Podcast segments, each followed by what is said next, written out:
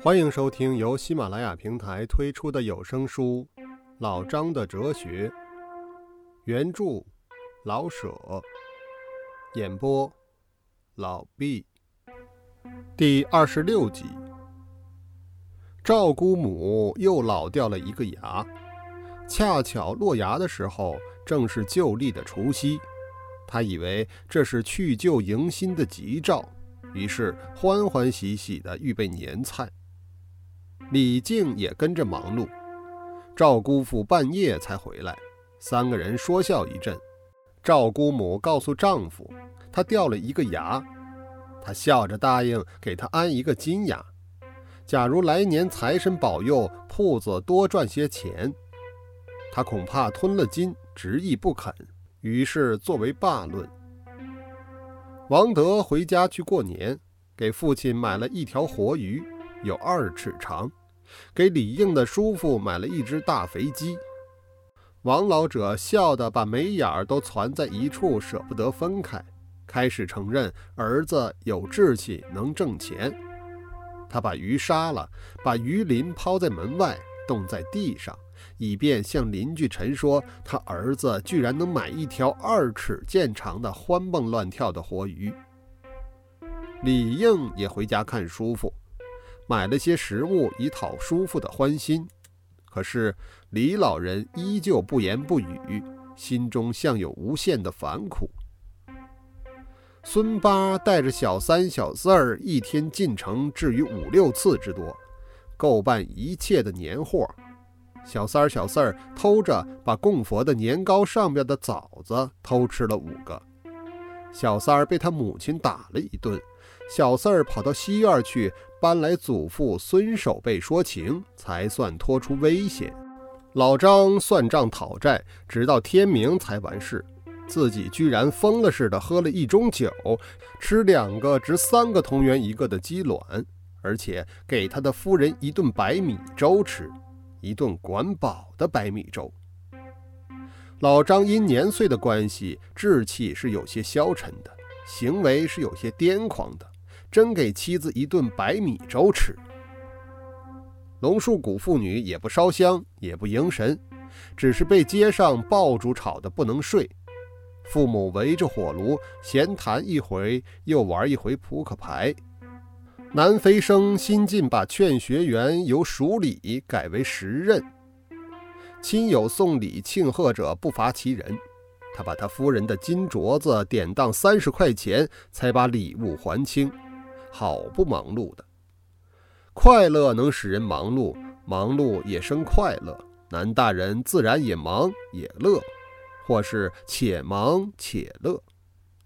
蓝小山先生大除夕的还研究植物心理学，念到半夜又做了几首诗。蓝先生到底与众不同。每个人有他自己异于别人的生趣与事业，不能一样。也无需一样，可是对于年节，好似无论谁也免不了有一番感触。正如时辰，钟到了一定的时候就响一声或好几声。生命好似量时间的机器。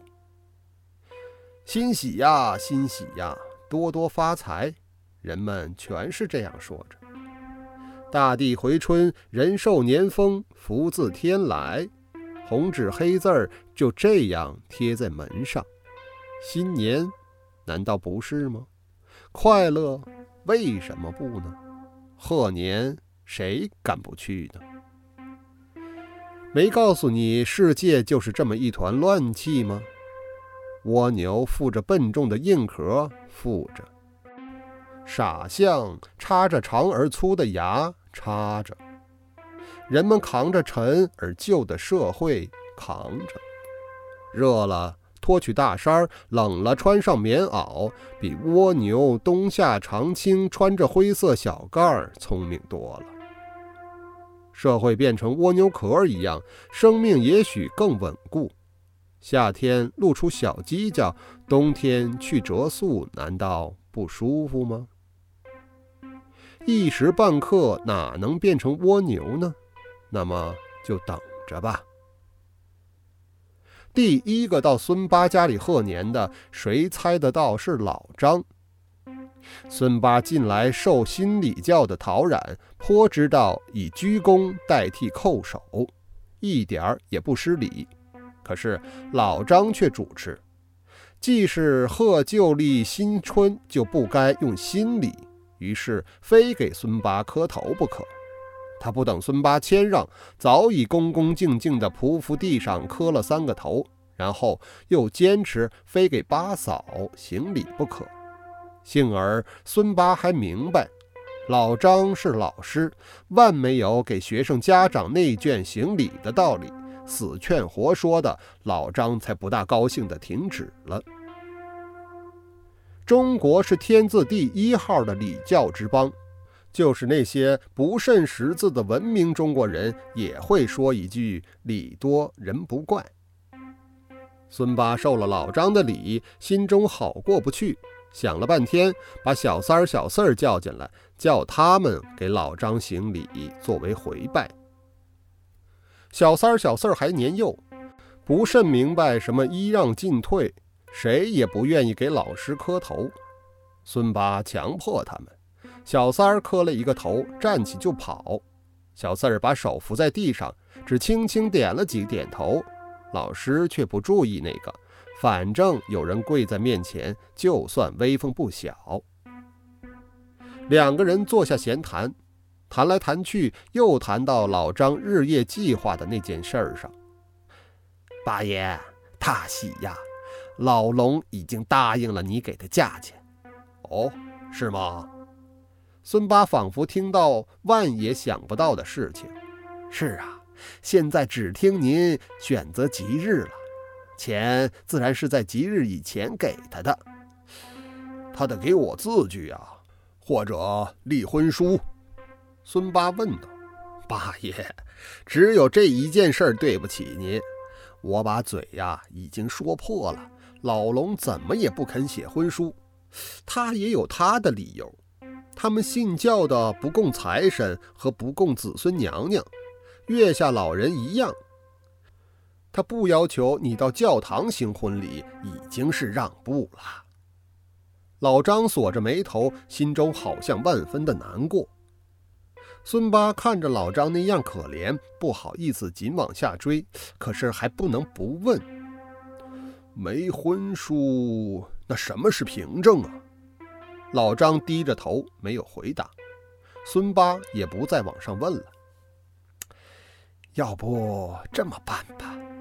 八爷，您信得起我呢，把钱交给我，等你把人抬过来，我再把钱交给老龙。他知道钱在我手里，不能不放心呐。八爷，您看怎么样？再不然呢，我把我的新媳妇给你。